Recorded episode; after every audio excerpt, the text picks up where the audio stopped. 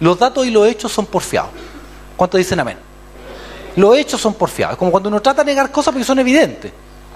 ¿Sí? Son evidentes. Eh, yo aparte, en mi área profesional, soy psicólogo, soy psicólogo clínico y coach. Siempre digo lo mismo, soy psicólogo, nadie es perfecto. Los jóvenes ya saben. Eh, ¿Y eh, con qué tengo que tratar yo? Con los seres humanos y sus problemáticas, con, con sus miserias todos los días. Las miserias son bastante comunes, no tiene que ver con dinero. Hay cosas que son súper comunes. Más allá del nivel de dinero que uno tenga. Yo he atendido gente que es modelo y se siente fea o feo. El trastorno alimentario te dice, mire, si estoy hecho una vaca y te toma así, estoy gorda, ¿de dónde? Le dice uno, pero no. Eh, la depresión no reconoce escalas sociales, los consumos, las drogas no reconocen escalas sociales. Según la última, el último sondeo del CEP, lo que subió en las clases más modestas es el consumo de cocaína, contrario a lo que uno pensaría. O sea, las clases más modestas tienen acceso a la cocaína. El poder adquisitivo parece que se, ha notado. Eso, y es el país donde vivimos. Yo, yo creo que vengo a decir lo que Dios hizo, pero también yo vengo a decir lo que Dios va a hacer ahora. ¿Cuántos dicen amén? Lo que Dios va a hacer hoy. ¿Puede decir hoy? Hoy. Un filósofo dijo el pasado ya pasó, el presente quién sabe, o sea, el futuro quién sabe. Lo único que tenemos es el presente y el presente es un regalo. Kung Fu Panda, la buena. Eh, así que vamos a orar brevemente por el, por el tema de la palabra. Eh, y ¿cuántos quieren que seamos al punto? ¿Cuántos dicen amén? ¿Sí? Que no sea esas precas eternas que al final de repente dan ganas de levantarse y decir, deja ir a pueblo. La idea es, punto. Así que que lo pasemos bien, que te vayas bendecido, que te vayas eh, comprometido, que te vayas más claro. La información, según la teoría de sistemas, dice, la información reduce la incertidumbre. Para eso Dios nos dejó un libro tan largo. Uno, porque quiere que seamos cultos, porque hay que leerse todo esto. ¿Cuánto dicen amén? Y para usted, que es una generación que se ha leído los resúmenes del Rincón del Vago, que no lee el libro y ve la película, es a pedir, po. Algunos saben ahora quién es Moisés por la novela. ¿Cuánto dicen amén? Un conocimiento bíblico le, le falló. ¿Dónde hay tú? Ah, ya partimos ya, pues, hijos, si esto no es una plaza, una iglesia, ¿hasta cuánto? Ah, todavía pasar los jóvenes, que el Señor te bendiga. Vamos a orar y vamos a partir. Padre Santo, te damos gracias por todo. Gracias porque tú eres fiel. Porque tú tienes deseo de hablarnos en este día. Tú tienes eh, eh, planes de bien y no de mal. Para darnos un futuro y darnos una esperanza. Eso es un verso. Tienes planes de bien, no de calamidad. Yo no soy un profeta del desastre. Yo, por el contrario, vengo a hablar de las buenas nuevas. Y si vinieran desastres, traigo buenas nuevas. ¿Qué vamos a hacer frente al desastre? Eso es lo que tú hiciste. Hay que tomamos decisiones informadas. Yo te pido por todos los que estamos acá, que tú nos eh, habilites, Dios, para recibir esta palabra. Que cualquier cosa que nos esté estorbando, tú la haces de nuestra vida.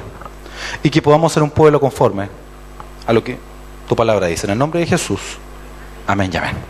Bueno, vamos a hablar hoy día de una de las historias más populares de la Biblia, pero es una historia que la, la hemos leído mal.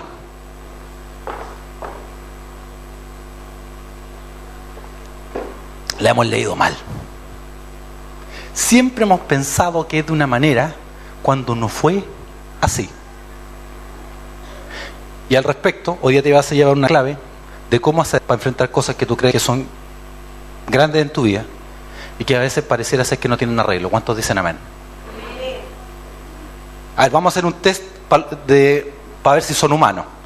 ¿Cuántos de ustedes se suben a un ascensor, alguien comienza a hablar y se hacen lo que no escuchan, pero escuchan? Levanten su mano. Y uno está escuchando y la otra dice, sí, pues, y, y voy a hacer eso. Tú te bajáis en el tercero, te bajáis en el quinto para saber cómo termina la historia. El que se ríe lo ha hecho. Somos humanos, ¿cierto? Sí.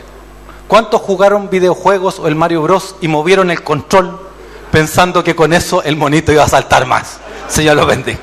Somos humanos, ¿cierto?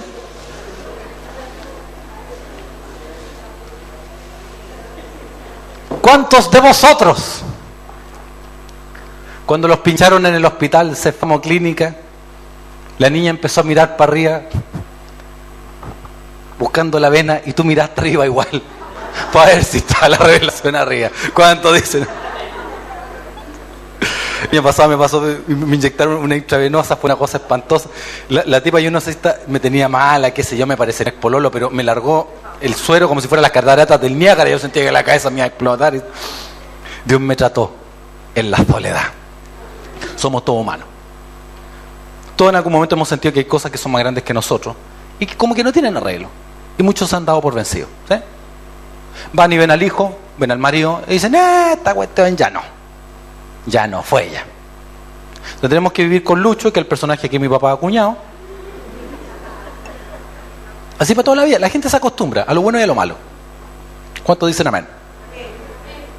Para bien o para mal, el ser humano se acostumbra a todo. Un filósofo dijo que cuando un ser humano tenga un qué, siempre encontrará un cómo. Eso fue Nietzsche.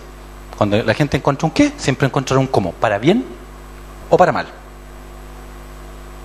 El problema es por qué no encontramos los cómo para las cosas buenas. Es porque nos damos por vencidos, nos demoralizamos. Lo más, lo- lo más fome en la vida eh, no es no tener solución, lo más fome en la vida es estar desmoralizado, que aunque estén las soluciones, no tomarlas. ¿Qué va a resultar eso? Nah, si no es nazi. Todos los hombres son iguales. No, todos los hombres no son iguales. Si te traigo a Adrián y el de los dados negros, y te traigo a Robert Redford, hay, de- eh, hay co- de- ciertas diferencias. ¿Cuántas dicen amén? Te salió de adentro, hija. Sí, si traigo a Brad Pitt y Adrián el de los dados negros, hay alguna diferencia. ¿Cuántos dicen amén? No son todos igual. Si traigo a la doctor Dero, ¿sí? Ni me acuerdo el nombre de la chica esta del Fete Viña que animó, hay diferencia los hombres. ¿Cuántos dicen amén? Generación de víboras, no se atreven porque son casados. No se atreven, feos hipócritas. Hoy día vamos a hablar de David y Goliat. Vamos a mirar la palabra, 1 Samuel, capítulo 17. Una historia archivida.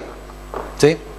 Una historia que conocen los niños. Está metido en la- cultura occidental. Cuando se habla de que esto es un Goliat, es que vamos a pelear con algo que es más grande que nosotros. Para eh, los partidos de Chile, la final de la Copa América, ¿qué decían los extranjeros?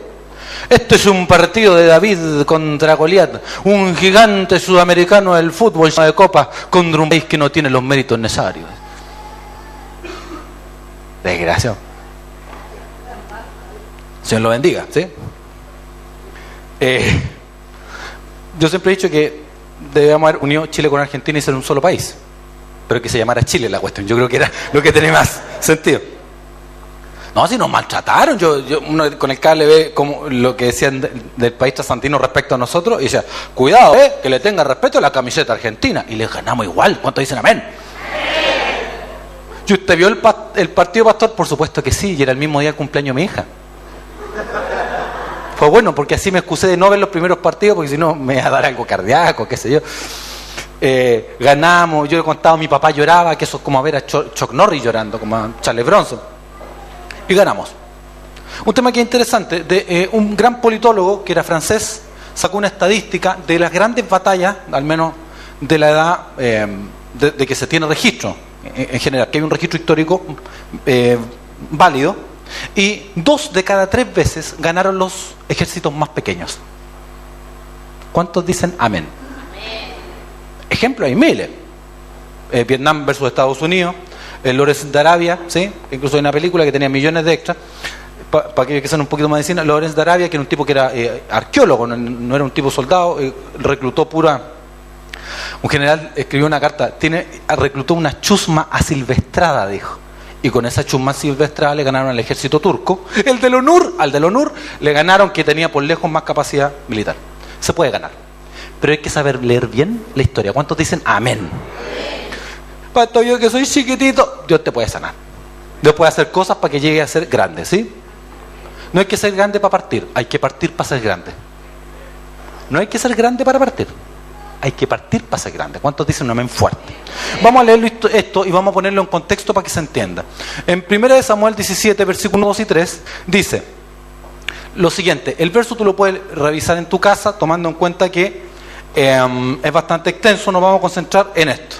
El 1, 2 y 3 dice, los filisteos juntaron sus ejércitos para la guerra y se congregaron en Soco, que es Judá, y acamparon entre Soco y Aseca, que es Efes Damim, un excelente nombre para algún negocio cristiano, ¿sí? o algún boliche, Efes Damim. También Saúl y los hombres de Israel se juntaron y acamparon en el valle de Ela y se pusieron en orden de batalla contra los filisteos. Y los filisteos estaban sobre un monte a un lado, esto es súper importante, e Israel estaba sobre otro monte al otro lado y el valle entre ellos. Dejémoslo hasta ahí. Pasa lo siguiente, los filisteos son eh, descendientes de marineros, algunos expertos dicen que venían desde Creta, ¿sí? vienen conquistando y pasa lo siguiente que en la guerra súper embromado. Hay un cerro y el ejército está arriba, y hay otro cerro y ese otro ejército está arriba. La explicación del desafío de los filisteos a los israelites es para poder destrabar esta situación, porque cualquiera de los dos ejércitos que baje primero se expone. ¿Cuántos dicen amén? El arte de la guerra dice, el que tiene el terreno alto tiene ventaja. Y es un principio que se cumple hasta el día de hoy. Están el ejército acá mirándose, el otro ejército acá mirándose, y hay un valle entre ellos. Por eso ninguno de los dos quiere bajar. Ahora, para todos aquellos que vieron Troya, ¿cuántos vieron Troya? ¿Se acuerdan, no? Hartas mujeres vieron Troya. Qué llamativo. El tipo hacía así, el, el brazo era una pierna de uno. Eric Bana en esa película, sí, un tremendo. Ahí muestra un tema que eh, eh, existe de los ejércitos antiguos. En el fondo lo que se hace es, para evitar el derramamiento de sangre innecesario, echemos a pelear a lo mejorcito que tenemos. Y el que gane, como una pelea de gallos. ¿Cuántos dicen amén y me están siguiendo hasta ahí? Por eso mandan a Goliat, si no habría sido una guerra estándar como muchas de las otras que hay en la Biblia. El ejército está arriba del monte, el otro ejército está arriba del monte, se están mirando como si fuera una guerra trinchera, pero la cuestión está trabada. Y pasan semanas así, donde el ejército no baja, ninguno de los dos. Eh, aquí aparece David, que ya era conocido Saúl, porque era como el músico oficial, era como un músico restaurante. Yo me imagino que tocaba así como esa música que te da hambre, ¿eh? pa, pa, pa, pa, pa, pa, pa, pa, pa, Son como típicas en restaurante. Oh, porque todo tan típico la chica que pone, ah, porque todo tan triste. Y no come. De paso me encanta el voz. Entonces, él era un músico, ¿sí? Era conocido el rey. Va a llevarle comida a sus hermanos que están ahí atrincherados, como viendo a los enemigos frente a frente, como casi imaginándose uno como esta guerra de trinchera de la Primera Guerra Mundial, ¿no? Que se miran, pero al final no pasaba nada. Están los filisteos allá. Algunos se confundieron de lado. Para allá vamos a ver qué están los filisteos. Para acá están los israelitas. Entonces, ¿qué hace los filisteos? Los filisteos para destrabar esta situación mandan a su gigante, que es eh, Goliat, y hay una descripción muy extensa del armamento que tenía. Tenía lo último, lo último de generación para esa época. Dice que tenía eh, una especie de canillera que eran de bronce, tenía un casco de bronce, tenía una cota de malla. Entonces estamos hablando que este gallo era un Robocop para la época. Porque es una época donde recién están con el tema de los metales. Hacer una cota de malla, estamos hablando de tecnología que se ocupó mucho en la, en la Edad Media, está adelantado más de mil años. Que tenía una lanza y que era un rodillo telar, era una lanza y una jabalina, era una lanza que tenía un sistema de pesos para regularlo y lanzar en una, en una distancia que fuera de corto a mediano alcance. El tipo es un tanque, está armado. Y va el gigante, y yo imagino que es como en las películas de Hollywood, ¿sí? que siempre que camina algo como en Jurassic Park hay un vaso de agua, siempre. Y uno escucha.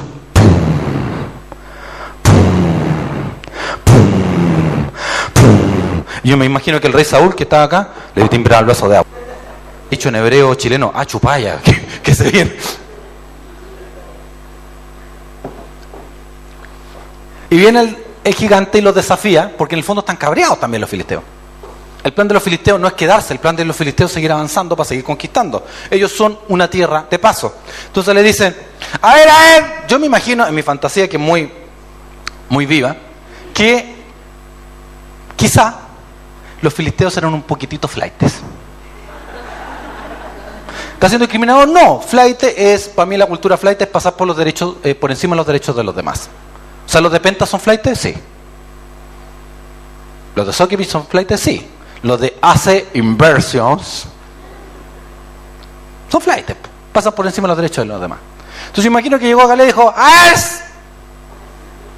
Ya está bueno ya. Manden al mejor que tienen que pelee conmigo. El tipo está con armamento de última generación y para remates grandes. La pregunta de fondo es la siguiente. ¿Cómo el rey Saúl deja que David vaya? Y es una pregunta que nunca la había escuchado. ¿Quién deja ir a un niño con un juguete a enfrentar a una máquina de guerra? ¿Quién manda a un muchacho a pelear contra Van Damme? Contra Jason Statham, el transportador. ¿Quién manda a un niño a pelear con este tipo? Porque, repito, hemos leído mal la historia. Hay un gesto técnico. Él va, le pregunta a los hermanos qué está pasando y los hermanos se enojan. La gente que sabe lo que tiene que hacer y no lo hace por miedo, siempre es gente sensible. Que vive enojada porque no quiere tomar la solución o no tiene el coraje para tomarla. ¿Cuántos dicen amén? Son gente hipersensible. Son gente que tú te metes en su vida familiar y entran en pánico porque no quiere que lo descubran. ¿Cuántos dicen amén? Yo que trabajo en, salud, en el sector público, el paciente que nunca quiere visita domiciliaria es porque algo le pasa. ¿Por qué no quiere que lo vayamos a ver? No, ¿y dónde vive usted? No, que yo vivo lejos, por ahí, en un campo. ¿Qué vive en, la baticueva? Porque no quiere que lo vayan a ver, po. Y su dirección, mire, puede ser esta, pero yo ocupo otra. Una cosa media trucha, muchas gracias. Eh, media rara. ¿Cómo no se lo va a poder ir a ver si es parte del tratamiento? ¿Qué vive? La Baticueva, ¿sí? Repito. Camino a Ciudad Gótica, sin número. ¿Dónde vive? Porque hay algo extraño. Ok, lo podemos ver tarde, pero algo pasa, algo raro hay. Porque la gente que tiene algo que, esconder, siempre va a decir. ¿Cuántos hombres, no de acá, podrían hacer esto? Habla entonces, me, quedo. Toma, mi amor, revísame los mensajes. ¡Ah! Hay un meme que hace, ¿ah? Ya, pues, revise, pues. Mi señora tiene mis claves, mi correo. No tengo nada que esconder. Ningún chat como, hola gatita.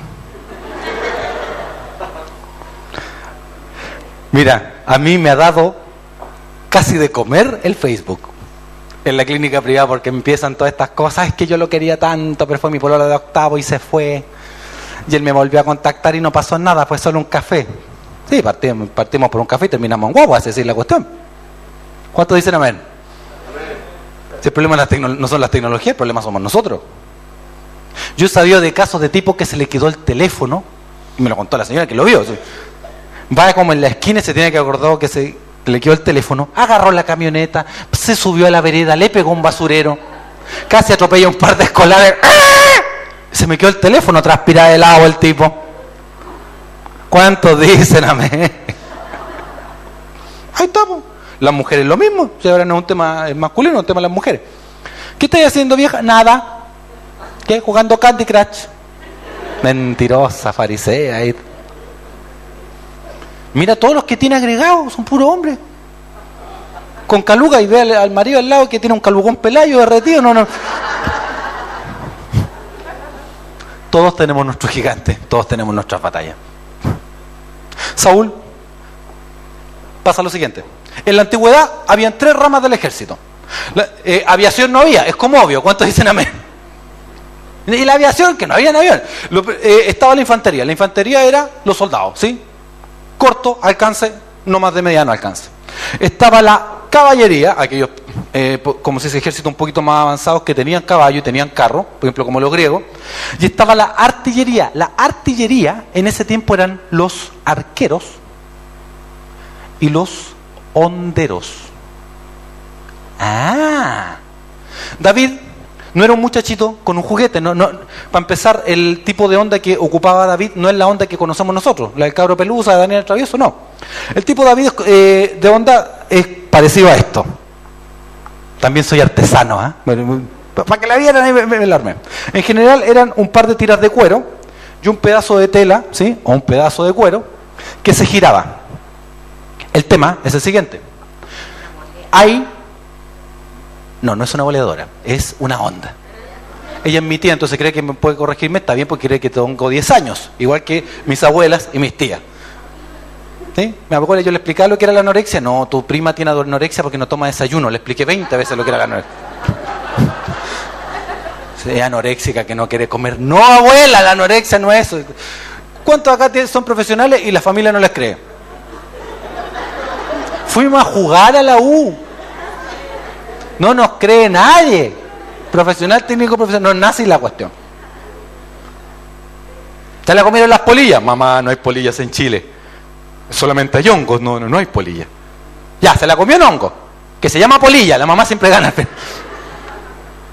Entonces, es este tipo de onda, hay que ser muy hábil para usarla. Es más, acabo de ponerle una piedra. ¡Ay, que le caiga la piedra! Ese tiene el pecado, ¿te imaginas? ¡Ah! Y si me pega a mí, de rebote no vale.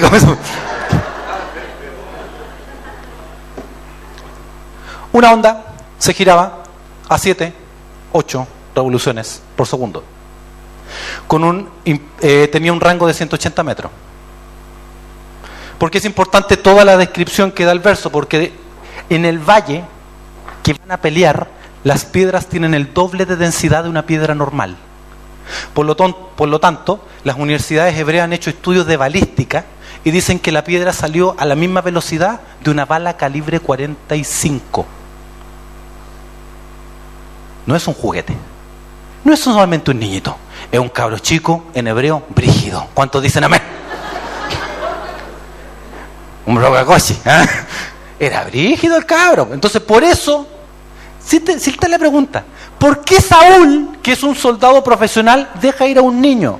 ¿Por qué ese niño, y atención acá, va en el nombre del Señor, pero ese niño, aparte de tener fe, tiene un plan? ¿Cuántos dicen amén? ¿Cuántos puede decir plan? Bien, es plan. Plan, con fuerza, con coraje. Hay algunos que dijeron plan. Le temblaron las canillas. Hable con voz masculina, hijo. En general en Sudamérica se nos pela que los chilenos tenemos voz meliflua, los hombres. Pero yo tengo fe que, por ejemplo, Julio Valenzuela, ¿dónde está? Está escondido, se sabía que le iba a. Pues Julio te habló así. Yo creo que el hijo va a ser Barry White, de una cosa. Oh, eh, eh, está bien, con voz de hombre. ¿Cuánto dicen amén? Con la testosterona bien puesta nomás. la testosterona no es solamente para tener guapo, es la hormona del logro. Es la hormona de la conquista. Entonces los jóvenes sufren, los cabros, ay pastor, que yo soy California, míreme, anda a conquistar, termina tu carrera, saca una pega, ten algo que ofrecer. Pues el otro le ofrece un nidito de amor y no es mentira, es un nido de amor. O sea, una casa arriba de un árbol, no, te la puedes llevar así, no, no, no, pero eso es otro tema y tiene otro precio la predica. ¿Cuántos dicen amén? David es un cabro origen. Y él le explica, mire rey, yo era pastor allá para lejos, porque era campesino, ¿no? Yo era para lejos, para la derechura, para allá. Yo agarraba la, la, onda así, yo la giraba así, te la tiraba y mataba al oso, pues. Mataba al león, pues.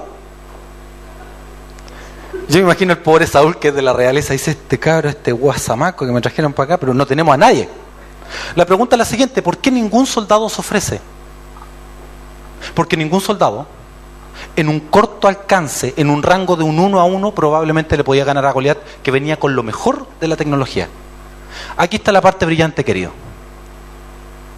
David le ofrece otro plan, otra estrategia. David piensa fuera de la es un tipo creativo, le dice, mire rey, nadie quiere pelear con Goliat porque a todos se les hace mucho miedo pelear con este tipo porque tipo probablemente es un asesino consumado en el rango del corto alcance. Y por eso esta predica se llama francotirador. Porque lo David lo que está ofreciendo es yo soy un francotirador, no soy de infantería. Yo le voy a pegar de lejos, yo no me voy a meter con este compadre. ¿Cuántos dicen? Hay relato incluso de una película del, mayor francotirador de, la historia de, los marines de Estados Unidos, lamentablemente asesinado por la envidia de otro colega. Pero hay relatos de francotiradores en la guerra reciente que han pegado un tiro a dos kilómetros de distancia. Dos kilómetros. Yo vivo en San Pedro, muy cerca del, río, no bajo el puente. Gracias a Dios, Dios no ha prosperado. Tengo una vista de novela turca, ¿sí? Yo te bajo y me siento el honor con esta barba. Invito a mi señora Cherezade, perdón, escoté, vamos a dar una vuelta para ¿Cuántos van a invitar a dar una vuelta a su señora? Oye, que son fome. Yo pensé que tú ibas a saltar, pues hijo. ¿Cuántos van a tratar bien a sus mujeres? ¿Cuántos dicen amén? Mira el polo, los que están casados no quieren nada, los que están solteros están. Hay Wolverine, le sale la garra, ahí lo único que quieren. Hay que andarlo espantando. Pero tú cachai los besos, los, cabros jóvenes, tú no sabes si uno endoscopía o es un La lengua. ¡Se vea! Yo pensé que iban a saltar los maridos, ustedes van a tener problemas, pensaron que iba a ser un, no, un almuerzo así relajado. Se le van a cobrar de aquí hasta el fin de los días. No son rencorosas, son memoriosas. ¿Cuántas dicen amén? David es un francotirador. Los romanos tenían unas tenazas que se han pillado, que eran para sacar las piedras de los honderos a los soldados. A ese nivel. Hay relatos de la Edad Media donde salen honderos que le podían matar un ave al vuelo. ¿Cachai? Y el rango era de 180 metros el alcance. Eso en la guerra antigua era un misil aire-tierra. Yo que soy fantasioso, y ahora puedo entender más, ¿por qué Saúl le dice que sí? Porque el plan es bueno. Todo el mundo y nadie quiere pelear con él cuerpo a cuerpo y probablemente van a morir. Pero si le pegan de lejos, tienen una posibilidad. Es un ejército que probablemente tiene menos tecnología que los filisteos. Los filisteos, como algunos dicen que eran piratas, marineros, tienen acceso a tecnología que por lejos es superior a la que tiene Israel. Y todo el destino de una nación depende de un cabro chico. ¿Cuántos dicen amén? Todos los relatos bíblicos de Goliat lo dejan mal parado. Dice, acércate, ven. ¿Por qué le pide eso? Porque para matarlo tiene que tenerlo cerca. po. Si no lo tiene cerca, si no lo tiene cerca, si no está dentro del rango, toda su armadura no, es, no le juega a favor, le juega en contra. Porque es un tipo pesado. Versus un muchacho que es ágil. ¿Cuántos dicen amén y están entendiendo esto? En la vida, querido, y lo que se viene para el futuro, necesita que seamos precisos. Le habláis a tu marido, pero de manera imprecisa. El pastor me dijo que tengo que buscarlo más, Luz. Ya, va para allá. Amor, ¿vamos a comprar pan? Pausa. ¿Eso es una invitación a qué? A comprar pan. ¿Comprar pan es apasionante? Motivante, romántico, erótico, ¿no? Nada. Comprar pan. Es como que mi señora me diga que vaya al supermercado. Yo que ya tengo un estacionamiento en el líder reservado para mí. Que no te ríes, es verdad, hijo. ¿Tú no me creí? Oye, yo soy pastor y no me mirí así, pues no. Esto no, no es una feria, hijo. ¿Qué qué le pasó? Padre Santo, toca a este hombre ahora. Que me inviten al súper no es nada apasionante. Es más, ya me sé lo, qué sé yo, lo- las cosas de memoria, nos vamos a pillar. A mi señora le gustan los súper grandes. Y uno entiende el pueblo de Israel, da vuelta, vuelta, vuelta y no pilla nada. Es más, en este país es más fácil pillar una cerveza que un colado para guagua. ¿Cuántos dicen amén? Se delataron varios bebedores aquí. Uno sabe que al fondo, la derecha, ahí están todos los tragos. Pero los otros da vuelta para allá, para armarte un completo tenés que... ca- eh, eh, una media maratón. Los ketchup está por allá, la, avionesas por el otro lado, el te lo tienen al otro lado. Y da vuelta. Eso es apasionante para que te inviten, no. Ella en el fondo le quiere decir lo siguiente, quiero que estamos juntos, pero es poco precisa. Le ofrece ir a comprar pan. ¿Quién quiere ir? Nadie. No, voy después. ¿Cuántos dicen amén?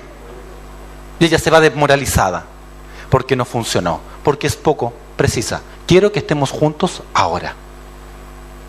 Sería lo mismo que esa mujer lo mira a los ojos y le diga, hazme tuya. Yo te digo, en dos semanas lo tenemos aquí arrodillado dándole gracias al Señor. Cuéntame.